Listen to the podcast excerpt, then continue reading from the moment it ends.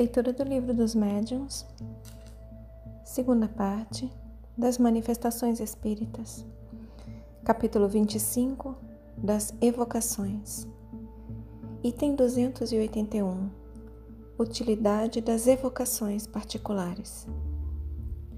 As comunicações que se obtêm dos espíritos muito elevados ou dos que animaram grandes personagens da antiguidade são preciosas pelos altos ensinamentos que encerram.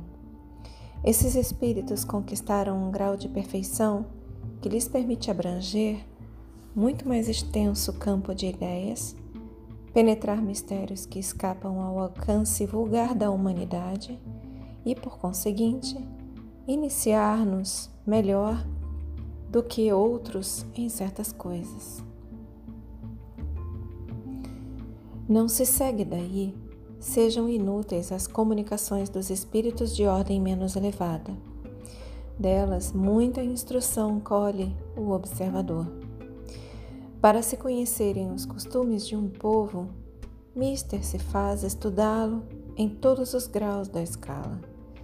Mal o conhece quem não o tenha visto senão por uma face.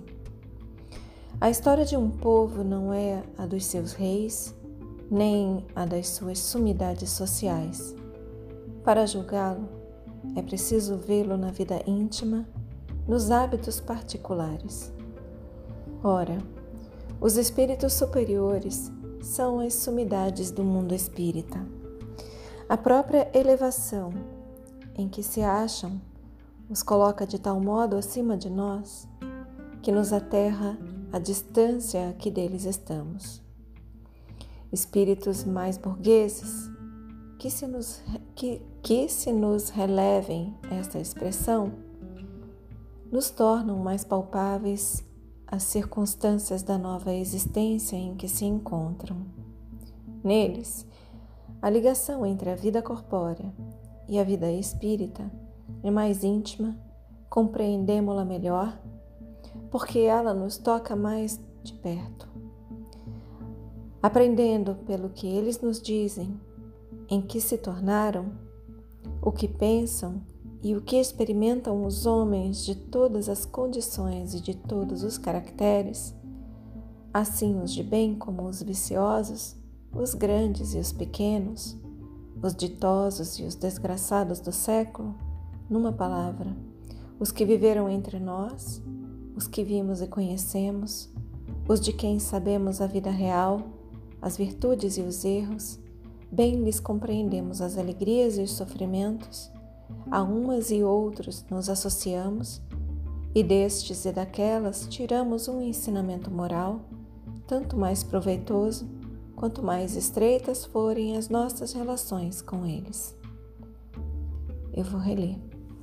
Os espíritos superiores são as sumidades do mundo espírita a própria elevação em que se acham os coloca de tal modo acima de nós que nos aterra à distância a que deles estamos.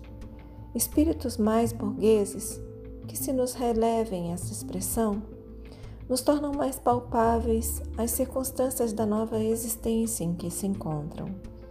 Neles, a ligação entre a vida corpórea e a vida espírita é mais íntima, compreendemos-la melhor porque ela nos toca mais de perto, aprendendo pelo que eles nos dizem, em que se tornaram, o que pensam e o que experimentam os homens de todas as condições e de todos os caracteres, assim os de bem como os viciosos, os grandes e os pequenos, os ditosos e os desgraçados do século, numa palavra, os que viveram entre nós, os que vimos e conhecemos, os de quem sabemos a vida real, as virtudes e os erros, bem lhes compreendemos as alegrias e os sofrimentos, a umas e outros nos associamos, e destes e daquelas tiramos um ensinamento moral, tanto mais proveitoso quanto mais estreitas forem as nossas relações com eles.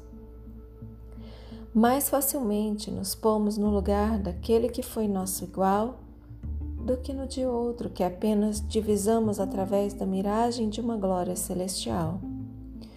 Os espíritos vulgares nos mostram a aplicação prática das grandes e sublimes verdades cuja teoria os espíritos superiores nos ministram. Novamente, os espíritos vulgares nos mostram a aplicação prática das grandes e sublimes verdades cuja teoria os espíritos superiores nos ministram. Aliás, no estudo de uma ciência nada é inútil. Newton achou a lei das forças do universo no mais simples dos fenômenos. A evocação dos espíritos vulgares tem, além disso, a vantagem de nos pôr em contato com espíritos sofredores que podemos aliviar e cujo adiantamento podemos facilitar por meio de bons conselhos. Todos, pois, nos podemos tornar úteis ao mesmo tempo que nos instruímos. Há egoísmo naquele que somente a sua própria satisfação procura nas manifestações dos espíritos, e da prova de orgulho aquele que deixa de estender a mão em socorro dos desgraçados. De que lhe serve obter delas comunicações de espíritos de escola, se isso não o faz melhor para consigo mesmo, nem mais caridoso e benévolo para com seus irmãos deste mundo e do outro? que seria dos pobres doentes se os médicos se recusassem a lhes tocar as chagas? Novamente, a evocação dos espíritos vulgares tem, além disso, a vantagem de nos pôr em contato com espíritos sofredores que podemos aliviar e, cujos, e cujo adiantamento podemos facilitar por meio de bons conselhos. Todos, pois, nos podemos tornar úteis ao mesmo tempo que nos instruímos. Há egoísmo naquele que somente a sua própria satisfação procura nas manifestações dos espíritos, e da prova de orgulho aquele que deixa de estender a mão em socorro dos desgraçados. De que lhe serve obter delas comunicações de espíritos de escola, se isso não o faz melhorar se isso não o faz melhor para consigo mesmo, nem caridoso e benévolo com os seus irmãos deste mundo e do outro.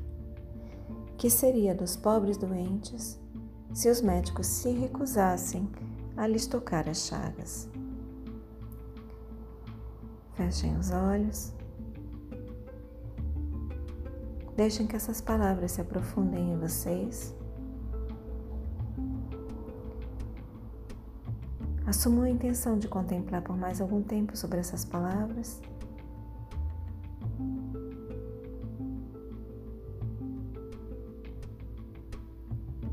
Expressem gratidão aos seus guias, mentores, protetores e anjo guardião.